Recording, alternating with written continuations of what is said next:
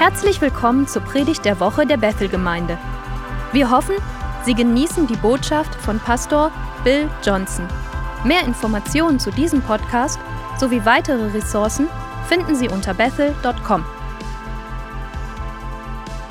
Vor einigen Jahren habe ich eine Studie durchgeführt.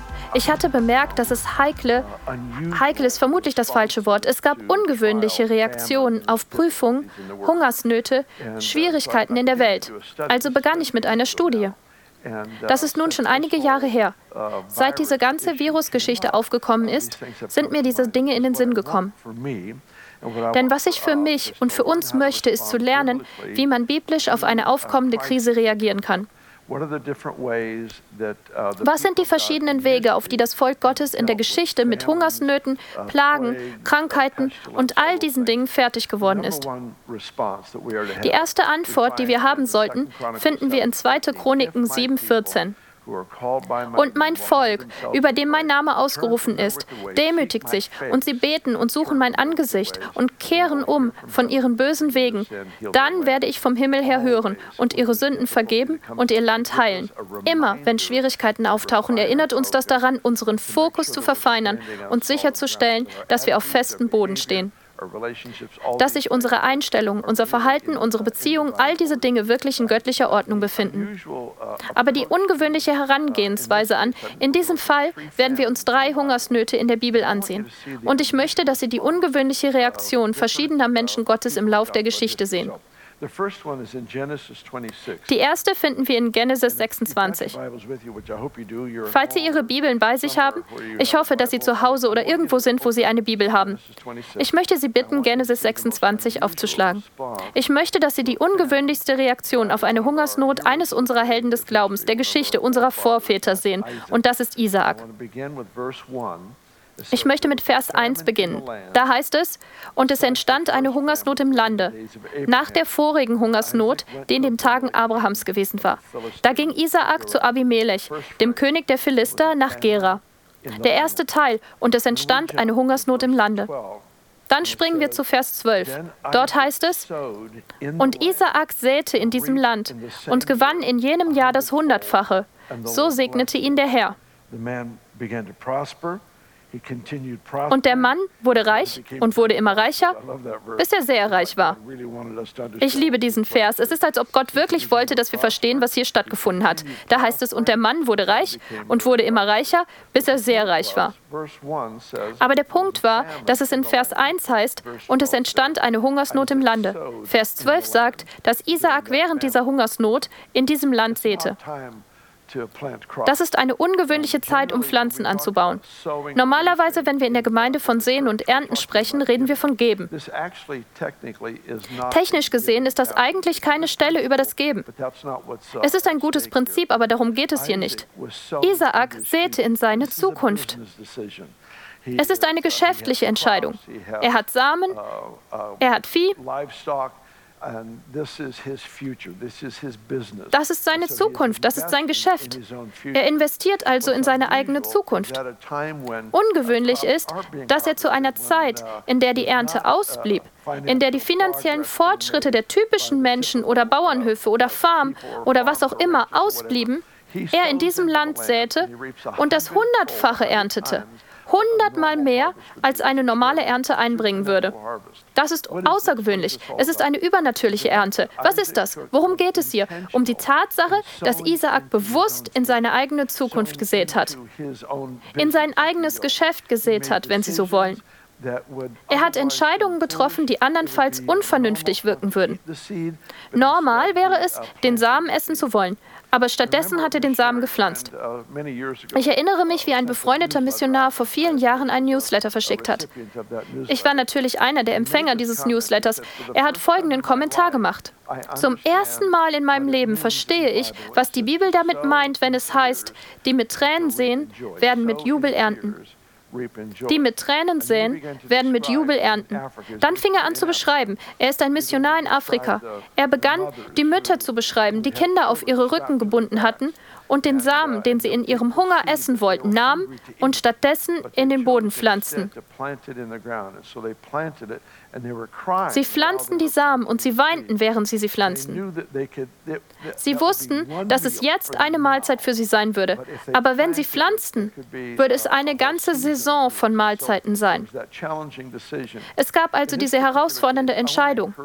In diesem besonderen Fall möchte ich jeden Geschäftsinhaber, jeden Mitarbeiter, jede Person, die diese Sendung hört, ermutigen, den Isaak-Ansatz zu verfolgen in Bezug auf diesen Virus, diese Schließung von Unternehmen, all diesem verrückten Zeug, das vor sich geht.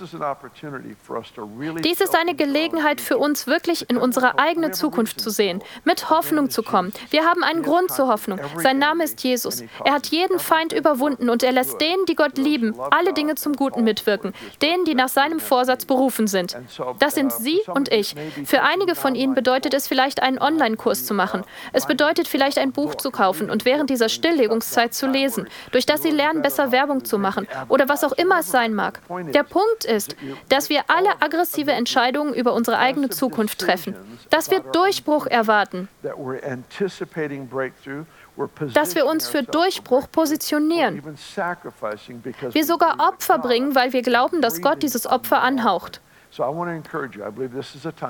Ich möchte Sie also ermutigen. Ich glaube, dass dies eine Zeit ist, in der wir großen Mut und großen Glauben zeigen müssen. Es ist nicht die Zeit, unvernünftig zu sein. Es ist nicht die Zeit, nachlässig zu sein, sondern eine Zeit, vorsätzlich zu handeln, damit wir Gott etwas geben, das er anhauchen kann, wenn Sie so wollen, um es zu veranlassen, überzufließen und zu florieren. Das ist also kein Vers über Großzügigkeit. Es ist ein Vers, bei dem es darum geht, dass wir in unsere eigene Zukunft investieren. Die zweite Geschichte ist sehr ungewöhnlich in gewisser Weise ungewöhnlicher als diese. Sie befindet sich in Nehemiah 5. Wenn Sie die Stelle bitte aufschlagen würden, ich möchte, dass Sie das sehen. Hier geht es ein bisschen mehr um die Details.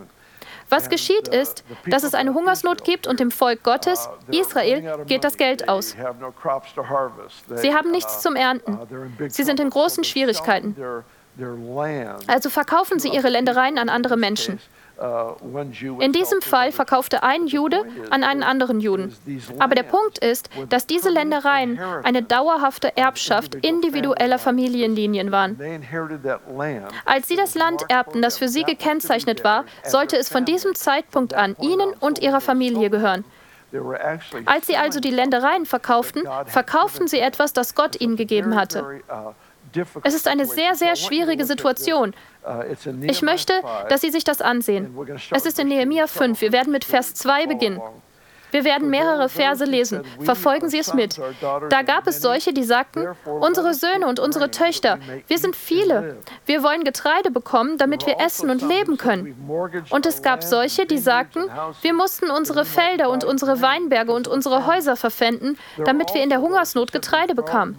Und es gab solche, die sagten, wir haben für die Steuer des Königs Geld geliehen auf unsere Felder und unsere Weinberge. Und nun unser Fleisch und Blut ist doch wie das Fleisch und Blut unserer Brüder. Brüder. Unsere Kinder sind wie ihre Kinder. Und siehe, wir müssen unsere Söhne und unsere Töchter zu Sklaven erniedrigen. Und manche von unseren Töchtern sind schon erniedrigt worden. Und wir sind machtlos dagegen. Unsere Felder und unsere Weinberge gehören ja den anderen. Jetzt spricht Nehemiah. Da wurde ich sehr zornig, als ich ihr Klagegeschrei und diese Worte hörte. Und mein Herz in mir ging mit sich zu Rate. Und ich klagte die Edlen und die Vorsteher an und sagte zu ihnen, ihr treibt Wucher das sind Zinsen, an euren Brüdern. Und ich veranstaltete eine große Versammlung gegen sie. Lassen Sie mich die Situation erklären. Als Nehemia Untersuchungen anstellte, hörte er das Geschrei der Menschen. Sie sagten, wir verhungern, wir haben nichts zu essen, wir mussten unsere eigenen Kinder in die Sklaverei verkaufen, was einfach undenkbar ist. Nehemia sieht das und ging dem Ganzen auf den Grund. Er stellte fest, dass Brüder das Land von Brüdern kauften und hohe, hohe Zinsen auf alle zu leistenden Zahlungen legten. Sie verloren ihre Fähigkeit, Nahrung zu kaufen. Also wies er sie zurecht und stellte den Platz von Familie und nationalem Bündnis wieder her. Hier ist der Punkt. Dies ist eine Zeit, in der zum Beispiel viele von uns gezwungen sind, in ihrer eigenen Wohnung zu bleiben. Wir sind in unsere eigenen Häuser eingesperrt und unter Quarantäne gestellt. Was ist der Punkt? Das ist die Zeit, um Beziehungen zu erneuern und wiederherzustellen. Familie zuerst, den Leib Christi, das Volk Gottes. Es ist nicht die Zeit, jemanden in seiner Schwierigkeit auszunutzen. Das ist die Zeit, in der wir die Gelegenheit für persönlichen Gewinn anpassen, um den Menschen, die Schmerzen haben, entgegenzukommen. Den Menschen, die leiden, den Menschen, die leiden, Verlust erleben oder sinkende Löhne oder was auch immer es sein mag. Dass wir alles tun, was wir können, um als Familie zusammenzustehen, biblische Unterstützung zu geben, liebevolle Unterstützung, finanzielle Unterstützung, wenn möglich. Ich werde erinnert, wie die Gemeinde in Apostelgeschichte 2 bis 5 diese große Erweckung erlebte. Sie fingen an, ihre Ländereien zu verkaufen und alle möglichen Dinge zu tun. Was sie taten, war dafür zu sorgen, dass niemand unter ihnen Mangel hatte. Niemand unter ihnen war arm. Es war kein Mandat von oben. Es war etwas, das in ihnen entbrannt ist. Das ist wichtig. Es war keine Regierungsentscheidung, dass jeder das Gleiche hat. Es war eine interne Entscheidung, die sagte, ich kümmere mich um meinen Bruder, ich kümmere mich um meine Schwester, ich möchte sicherstellen, dass sie versorgt sind, dass sie etwas zu essen haben, dass sie ein Obdach haben. Das ist eine Zeit, gerade jetzt in einer Zeit der Krise, uns nicht zurückzuziehen und ausschließlich mit unseren eigenen Bedürfnissen und Umständen zu beschäftigen. Stattdessen ist es eine Gelegenheit für uns, denen mit Nachdruck nachzugehen, von denen wir wissen, dass sie in Schwierigkeiten sein könnten. Vielleicht haben sie eine finanzielle Krise, vielleicht haben sie eine medizinische Krise. Was auch immer es ist, der Punkt ist, dass wir unsere Aufmerksamkeit auf das Volk Gottes richten und ihnen in ihrer Angelegenheit, ihrem Anliegen zur Hilfe eilen. Sie haben vielleicht Nachbarn, Freunde. Wir haben Menschen ermutigt, die Senioren um sich herum anzurufen. Diejenigen, die vielleicht nicht in der Lage sind, einkaufen zu gehen. Viele unserer Teams tun genau das in diesem Moment. Sie tun genau das. Sie rufen ihre Nachbarn und Freunde, aber auch unsere eigenen Gemeindemitglieder an. Sie rufen an, um zu erfahren, was gebraucht wird. Der Punkt ist, dass dies ein Moment ist, in dem wir nicht auf die um sich greifende Furcht des Tages reagieren, sondern stattdessen unseren Fokus auf unsere praktische, einfache Hingabe zu Christus und seinem Volk verfeinern. Ich möchte, dass meine Liebe zu Gott an meiner Liebe für Menschen gesehen und gemessen wird. In dieser ungewöhnlichen Geschichte geschah eine Hungersnot, aber wir hören nie wieder etwas von ihr. Es heißt, dass ihr Mitgefühl füreinander, ihre Hingabe zueinander, die Stimme dieses Sturms zum Schweigen gebracht hat, die Stimme dieser Hungersnot zum Schweigen gebracht hat. Die letzte Geschichte, die ich Sie bitten möchte, sich anzusehen, ist Apostelgeschichte 11. Das ist offensichtlich das Neue Testament. Es ist eine interessante Geschichte aus so vielen Gründen. Denn einmal mehr kam eine Hungersnot, um wirklich von den Menschen zu fressen. Uh, das finden wir in Apostelgeschichte 11. Wir beginnen mit Vers 27. Da heißt es, in diesen Tagen aber kamen Propheten von Jerusalem nach Antiochia herab. Einer aber von ihnen, mit Namen Agabus, stand auf und zeigte durch den Geist eine große Hungersnot an, die über den ganzen Erdkreis kommen sollte. Sie trat auch unter Claudius ein. Sie beschlossen aber, dass je nachdem, wie einer der Jünger begütert war, jeder von ihnen zur Hilfeleistung den Brüdern, die in Judäa wohnten, etwas senden sollte. Ich liebe diese besondere Geschichte aus einer ganzen Reihe von Gründen. Ich schätze, mein Lieblingsteil ist, dass als sie hörten, dass eine Hungersnot kommen würde, Denken Sie daran, es heißt über den ganzen Erdkreis. Das bedeutet also, dass die Menschen, die dieses Wort hörten, wussten, dass eine Hungersnot auf sie zukam und dass sie ihr Leben beeinflussen würde. Das Erste, was sie taten, das ist bemerkenswert, das Erste, was sie taten, war eine Spende einzusammeln. Das ist das Letzte, was so vielen Menschen zu tun einfallen würde. Man würde sich darauf zurückziehen, alles zu tun, was man kann, um zu überleben.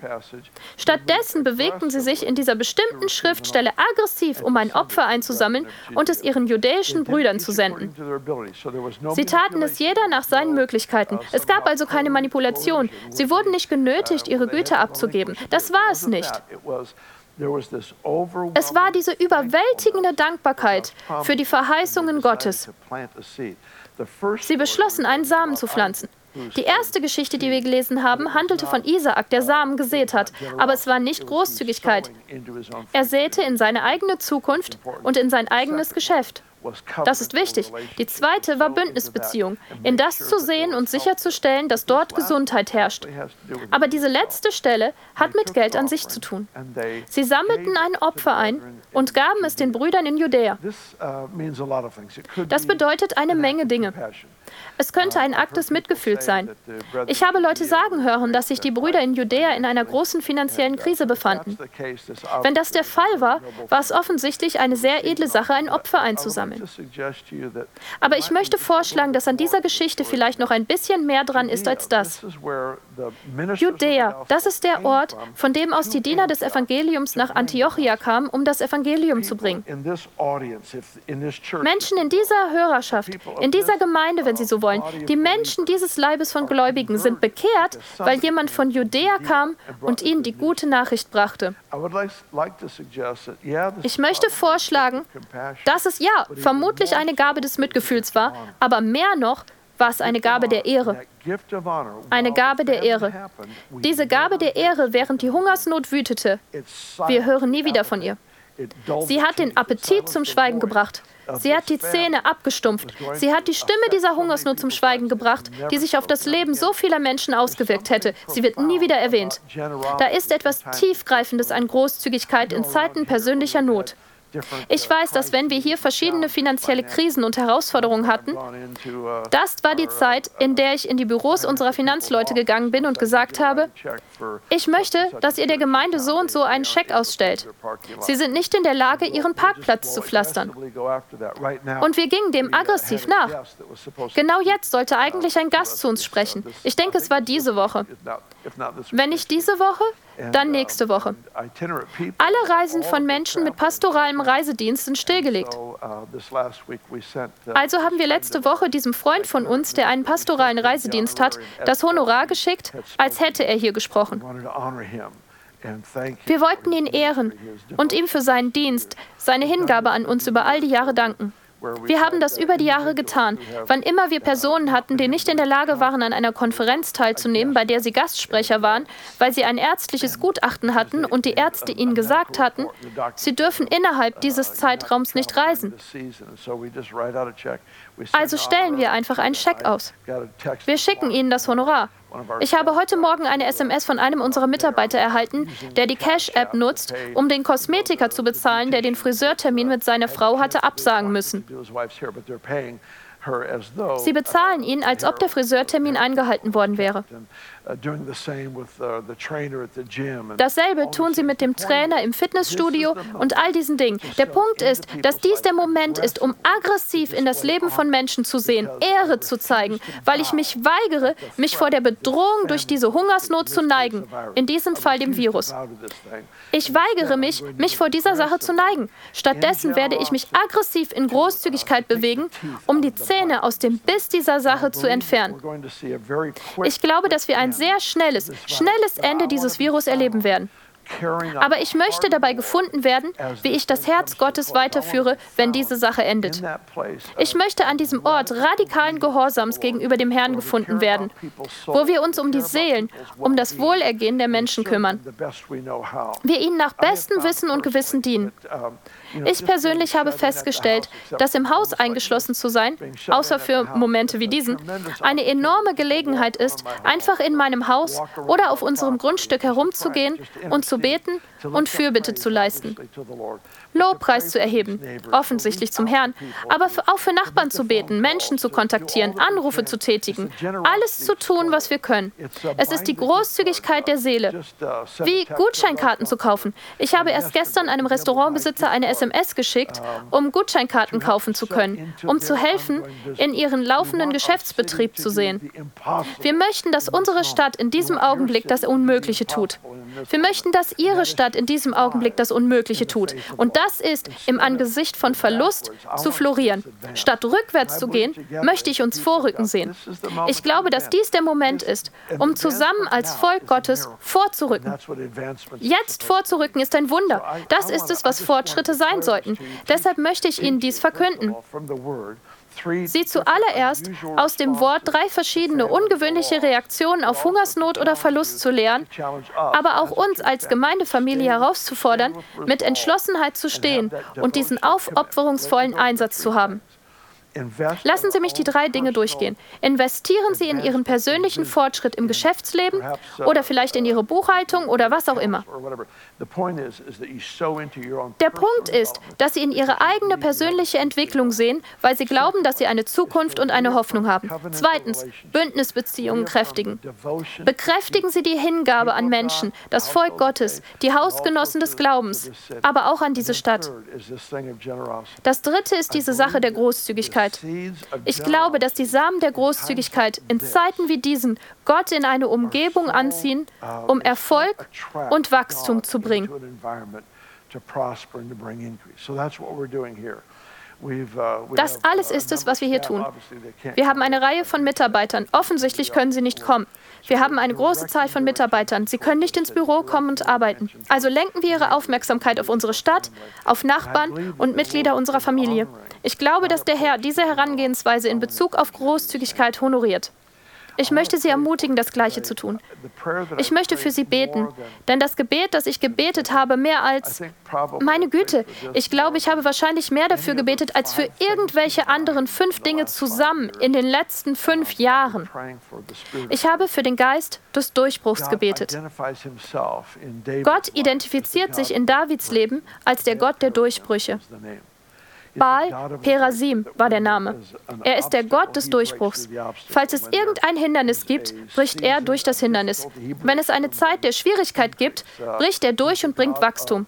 Er ist der Gott der Antworten und Lösungen, unabhängig von dem Problem. Deshalb möchte ich beten, weil ich glaube, dass es nicht nur eine Zeit des Durchbruchs für die Gemeinde ist. Ich denke, es ist individuell. Ich denke, dass jede Person, ich habe über einen bestimmten Vers betend meditiert. Ich möchte Sie einladen, mit mir gemeinsam die Tiefe, den Reichtum dieses Verses zu entdecken. Es ist die Stelle in Johannes 15, Vers 7, wo er sagt, wenn ihr in mir bleibt und meine Worte in euch bleiben, so werdet ihr bitten, was ihr wollt, und es wird euch geschehen. Wenn ihr in mir bleibt und meine Worte in euch bleiben, so werdet ihr bitten, was ihr wollt, und es wird euch geschehen. Wir alle mögen Ergebnisse. Wir mögen Gebetserhörungen. Wir mögen Abschlüsse. Wir mögen den Kauf des Hauses, in das wir einziehen. Wir mögen diese Art von Dingen. Wir mögen das Ergebnis. Aber Gott mag die Reise. Ich mag das und dies alles wird euch hinzugefügt werden. Er mag das, wenn ihr in mir bleibt und meine Worte in euch bleiben. Was ich also für mich auf meiner eigenen Reise in dieser Zeit entschieden habe, ist, meine Aufmerksamkeit zu wandeln. Ich gebe wortwörtlich in dieser Zeit meine Zeit um einen Vers besser zu lernen. Nicht um ihn zu zitieren, ich kann ihn zitieren, ich kann ihn seit Jahren zitieren, nicht das, um ihn voll zu leben. Was bedeutet es, in Christus zu bleiben? Was bedeutet es, in einer kontinuierlichen, fortwährenden, liebevollen Beziehung mit ihm zu sein? Was bedeutet es, mit der Gegenwart Gottes vor seinem Angesicht dauerhaft verbunden zu bleiben? Wie sieht das aus? Wie sieht es für mich aus, dieses Bewusstsein zu tragen, dass der Geist Gottes in mir ist, dass der Geist Gottes auf mir ruht? Was bedeutet es, so tief mit dem Herz und Verstand Gottes verbunden zu sein, in ihm zu bleiben? Dann sagt er, meine Worte in euch bleiben. Das ist, wenn etwas hervorsticht, während wir sein Wort lesen. In diesem Fall fällt mir diese ganze Sache über ein Opfer in einer Zeit der Hungersnot ins Auge. Das ist seit Jahren in meinen Gedanken. Wie sieht es aus, sich einem externen Problem gegenüberzusehen? Wie sieht es aus, wenn man im entgegengesetzten Geist handelt und Gott dann einen Durchbruch bringt? Wie sieht das aus? Also tragen wir diese Worte in unserem Herzen. Vielleicht haben Sie ein anderes Wort. Es gibt vielleicht etwas, das der Herr zu Ihnen über Ihre Familie gesprochen hat. Vielleicht ist es eine persönliche Verheißung von etwas, das er tun wird. Und dies scheint die unmöglichste Zeit dafür zu sein, dass es geschieht. Nun raten Sie, es ist die wahrscheinlichste Zeit für den Durchbruch, weil er der Gott ist, der seinen Schwerpunkt in Unmöglichkeiten hat. Ich möchte Sie also bitten, schließen Sie sich mir dabei an, kontinuierlich in Gott, dieser anhänglichen anfänglichen Liebe zu ihm zu bleiben, wo sein Wort in jedem Moment auf Anhieb in der Lage ist, ihn zu zitieren, ihn zu verkündigen. Das ist es, was Gott in dieser Zeit zu mir spricht. Ich möchte diese beiden Teile meines Lebens überwachen und ihn mein Gebetsleben überwachen lassen, wo Dinge passieren, wo Durchbruch stattfindet. Vater, ich bete gerade jetzt für die gesamte Bethel-Familie, unsere Bethel-Gemeinschaft überall auf der Welt, unsere Gäste und Freunde, die sich uns angeschlossen haben. Lass dies die Zeit sein, in der wir sehen, wie ein Geist des Durchbruchs, ein Mantel, eine Ausgießung der Salbung für Durchbruch auf jede Person, auf jeden Haushalt kommt. Gott, ich bete für unsere Stadt. Ich bete für die repräsentierten Städte, für einen Mantel des Durchbruchs, dass die unmöglichsten Situationen sich wenden und umkehren zur Ehre Gottes. Dass dies die Stunde ist, in der du die Ehre für jede Wendung erhältst, die in unseren Städten, in unserer Nation stattfindet. Gott, wir beten für Amerika. Wir beten für die Schweiz, Japan, Korea und all diese Länder überall auf der Welt, die gerade jetzt bei uns sind. Dass es eine Wendung und eine massive Befreiung von dem geben wird, was der Feind gegen uns gerichtet hat. Dass es stattdessen eine mächtige Befreiung, eine mächtige Heilung geben wird, die in einem Haushalt nach dem anderen stattfinden wird. Gott, statt dass wir uns in Furcht zurückziehen, bete ich, dass du den Mantel für Gesundheit und Heilung über dem Volk Gottes freisetzt. Dass wir aggressiv für unsere Nachbarn und Freunde einstehen, um Heilung und Befreiung stattfinden zu sehen, in dem Namen Jesu.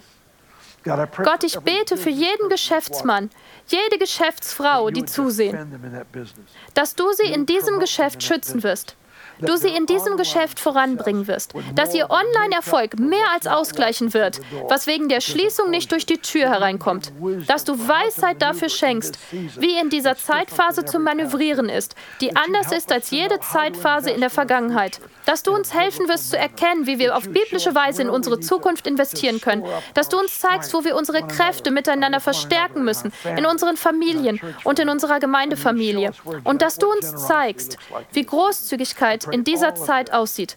Ich bete all dies, auf dass der Name Jesu erhöht und in der höchsten Ehre gehalten wird. Amen. Amen, Amen. Ich habe diese Sache seit Tagen in meinem Herzen getragen. Tatsächlich sollte eigentlich Chris heute predigen, aber er hat sich freundlich zurückgezogen, damit ich das, was in meinem Herzen ist, teilen kann. Ich habe den Eindruck, dass dies eine prophetische Vorlage oder Schablone ist, die vermutlich für jeden Haushalt anders angewendet wird. Aber es gibt eine prophetische Vorlage darin, wie wir der Gefahr von Verlust ins Auge sehen, wie wir herausfordernden Situationen ins Auge sehen. Und so ermutige ich Sie, diese Dinge zu überdenken, über über diese Dinge zu beten. Und zuletzt, ich weiß, dass bei einer so großen Online-Zuhörerschaft immer die Gelegenheit für Menschen besteht, die noch nie ein persönliches Bekenntnis zum Herrn Jesus Christus gemacht haben. Das größte aller Wunder ist die Errettung einer Seele. Jesus hat an meinem Herzen gezogen. Er hat mir seine Liebe gezeigt. Er rief mich zu sich und ich sagte ja. Ich habe den Namen des Herrn angerufen und er hat mich errettet. Er hat mir die Sünden vergeben. Er hat mich von meiner Vergangenheit befreit und es mir ermöglicht, mit ihm zu gehen. Dieses Angebot, dieses Geschenk der Errettung wird jedem Zuschauer dieser Sendung angeboten, der vielleicht keine persönliche Beziehung zu Jesus hat. Meine Güte, wenn es je eine Zeit gab, in der es offensichtlich sein sollte, dass wir einen Erlöser brauchen, dass wir einen Befreier brauchen, dass wir einen Vater brauchen, der für uns arbeitet, der uns verteidigt, dann ist es jetzt. Ich möchte Sie ermutigen, aber es kostet. Es kostet Sie Folgendes. Es ist nicht Ihr Geld, es ist Ihr Leben. Es ist die Tatsache, dass wir uns von unserem Leben der Sünde, des Eigennutzes abwenden, um ein Jünger des Herrn Jesus Christus zu werden. Ich werde Sie bitten, genau jetzt mit mir zu beten. Sagen Sie einfach mit mir zusammen diese Worte. Vater, ich komme zu dir. Ich komme zu dir als Sünder. Ich komme zu dir bedürftig nach Vergebung. Ich bitte dich, mir alle Sünden zu vergeben. Ich wende mich von ihnen ab. Ich werde keinem anderen Gott dienen als Jesus allein. Ich werde keinem anderen Lebensstil folgen als dem Lebensstil von Jesus. Ich bitte dich, dass du mich jetzt mit deinem Heiligen Geist erfüllst und es mir möglich machst, als ein Stellvertreter von Jesus auf der Erde zu leben. Wir bitten dies für die Ehre des Namen Jesu. Amen. Vielen Dank. Danke, dass Sie sich in diesem ungewöhnlichen Rahmen, diesem ungewöhnlichen Kontext zu uns gesellt haben. Vielen Dank. Danke, dass Sie sich Zeit genommen haben. Ich segne sie in Jesu Namen. Ich bete, dass der Herr sein Angesicht über ihnen leuchten lässt. Ich bete, dass in jedem einzelnen Haushalt göttliche Begegnung, göttliche Erfahrungen zunehmen werden. Ich bete für jeden, der zusieht, dass Gott über ihn, über mir eine Gnadengabe des Glaubens freisetzt für diese Zeit. Vielen Dank fürs Hören der Predigt der Woche. Dieser wöchentliche Podcast wird in verschiedene Sprachen übersetzt. Bitte besuchen Sie podcasts.ibethel.org.